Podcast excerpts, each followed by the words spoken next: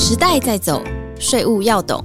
EY 税务轻松聊，剖析台湾最新税务法规，探索国际税务脉动。跟着 EY 税务轻松聊，轻轻松松掌握税务大小事。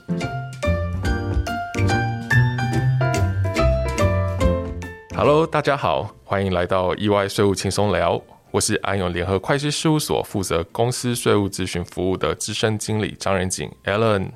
大家好，我是负责税务申报依规跟相关的税务咨询服务的职业会计师蔡雅萍 Anna。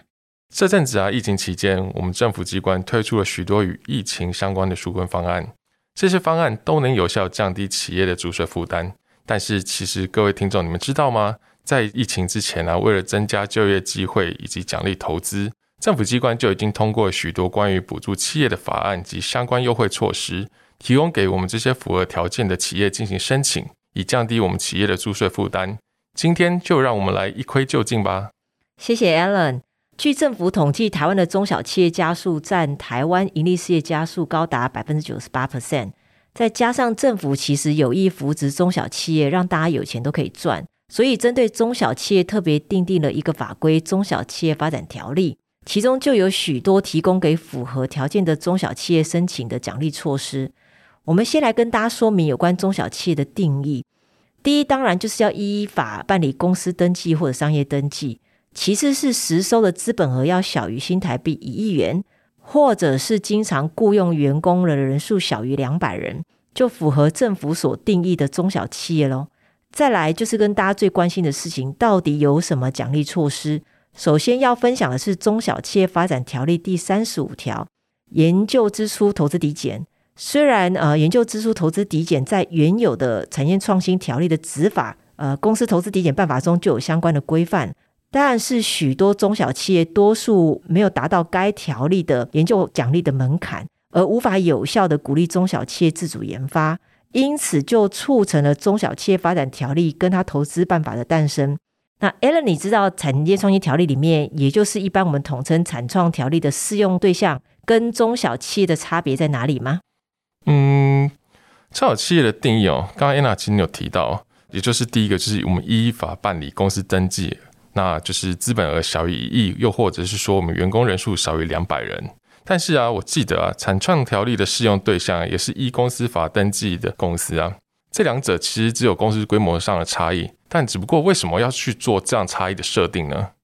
？OK，这个问题就要回追到最早期，这两者对产品的技术啊、劳务的创新审查力道会不尽相同。我们从法规上的定义来看，产业创新强调的是高度创新的产品技术跟劳务，中小企业是具备一定创新就可以了。早期有不少的中小企业投入新的研发技术。但是由于企业规模比较小，能负担的成本有限，因此几乎没有办法达到高度的创新。送件之后，其很容易被目的事业主管机关退回或者是不认可，而导致说企业是看到吃不到这项租税抵减和优惠哈，因此才促成了中小企业条例的诞生，进而放宽审查的规定。那在这个时间点，原则上这两者对于投资抵减的影响跟效果上都是一样的。那企业都可以选择研发支出的百分之十五抵减当年度营所税额，或者是研究发展支出的百分之十，将其分三年抵减各年度的应所税额。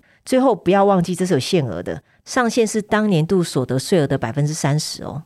嗯嗯，原来如此。那我在这边也分享几个中小企业条例特有的注税减免给各位听众参考。中小企业也比一般企业多了供研究发展的仪器设备的耐用年限优惠。可以按所得税法规定的固定资产耐用年限表缩短二分之一去计算它的折旧费用，那用来奖励我们中小企业购买固定资产进行相关的研究发展。关于中小企业发展条例，最后我还想再提一下第三十五至一条智慧财产权入股缓课。这项规定是为了促进中小企业与研发新的专利权或智慧财产权之后，可以使用这项技术，让它流通在非上市柜或新柜的中小企业里，进而促进我们这些中小企业的发展。那这项法规奖励这些中小企业将它的专利权或智慧财产权的所有权去让与我们刚提到这些公司，然后进而换取我们这些公司所发行的新的股票。那这个部分是不用计入当年度的课税所得。简单来说呢，就是用新研发出来技术作价入股到其他中小企业里面，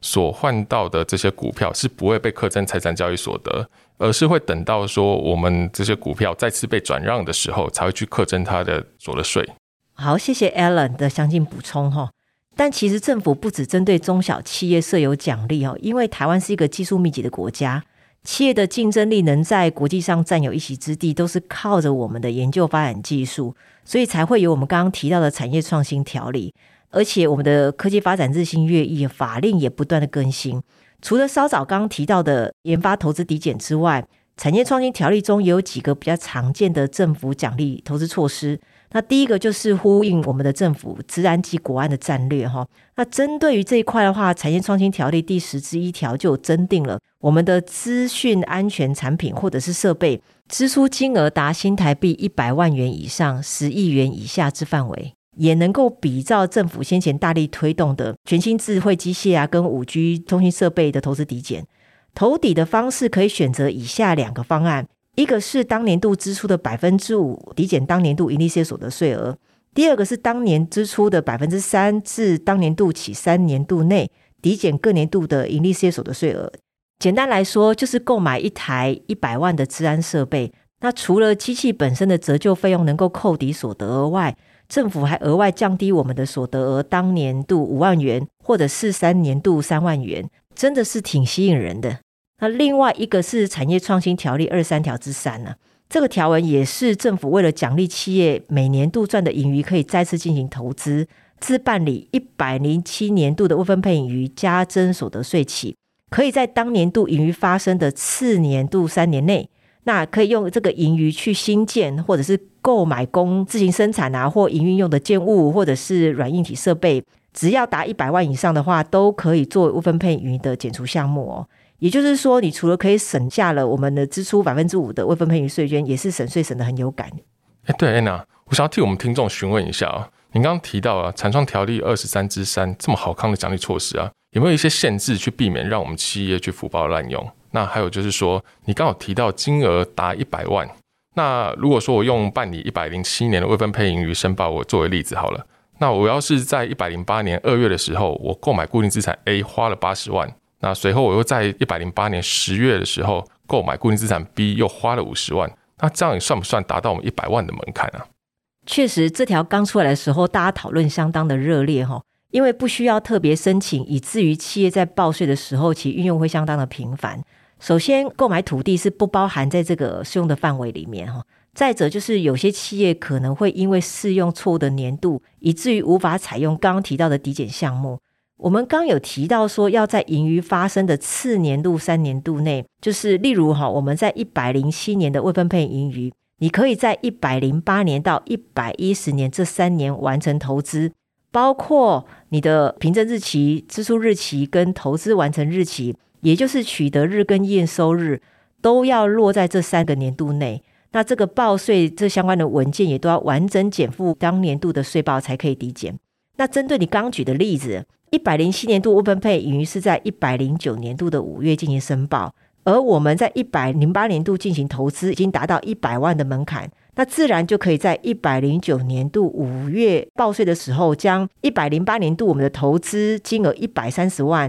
记录在一百零七年度未分配盈余的减项。因此，只要我们投资日期是正确的，凭证也完整，那原则上投资金额就可以采用合并计算，而不是看个别投资金额。哦，原来如此。那我记得在税报申报书 A 三十页啊，它就有一些填写范例去可以参考。那税局网站上面其实也有不少关于我们厂商条例二十三之三的讨论。各位听众，如果你们有兴趣的话，不妨前往税局网站去自行参考哦。哎，对了，Anna，我记得去年十二月三十号啊，我们才修订了生技医药产业发展条例第六条，它的内容读起来就跟我们产创条例的十之一是非常类似的啊，只不过说它的支出金额最少要新台币一千万元。那同一个条例第五条，它的内容其实也跟我们产创条例提到研发抵减是很类似的，但是它这个条例又放得更宽，支出的金额二十五趴可以分五年去做抵减。那我可不可以去一鱼两吃啊？申请产创条例，也有去申请这个生技医药产业发展条例啊？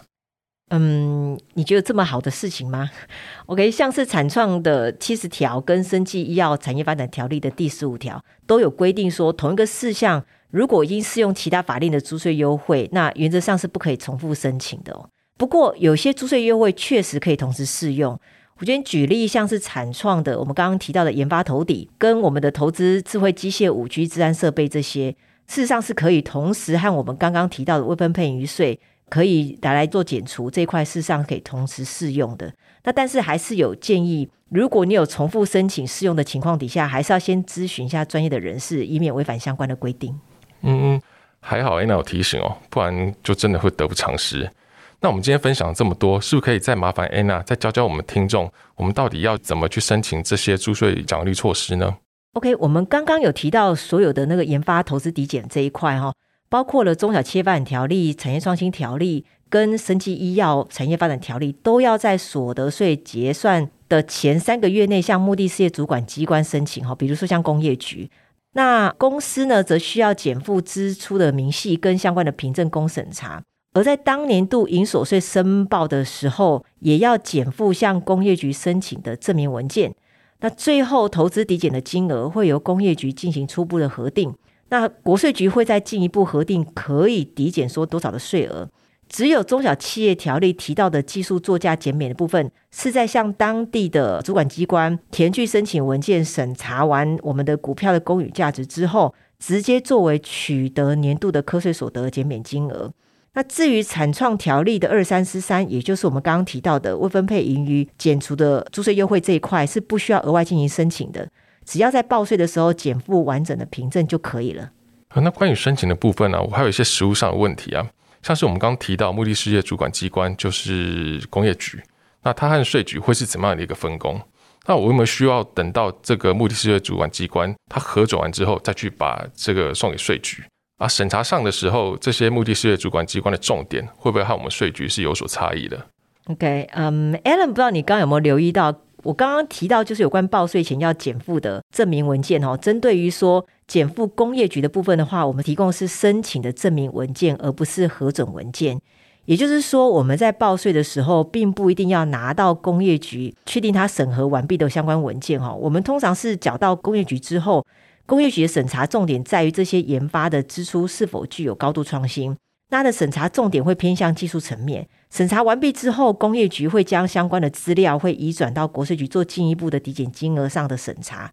这时候税局就会确认抵减的金额跟申请我们的凭证的适法性。因此，在这个双重检查下，就会将一些不适合的项目逐一的淘汰了。最终在我们的核定通知书上会收到被调减的金额。OK，了解。好的，又到我们节目的尾声呢。那今天非常感谢 Anna 分享这么多租税减免的相关法规。我们政府也希望可以透过这么多的奖励措施来刺激我们经济成长及产业发展。企业在各种奖励措施的适用上，也要去了解它的条件跟限制，才能合法使用我们的租税减免哦。最终才不会让我们自己的权益睡着哦。谢谢大家的收听，我们下周一再见喽，拜拜，拜拜。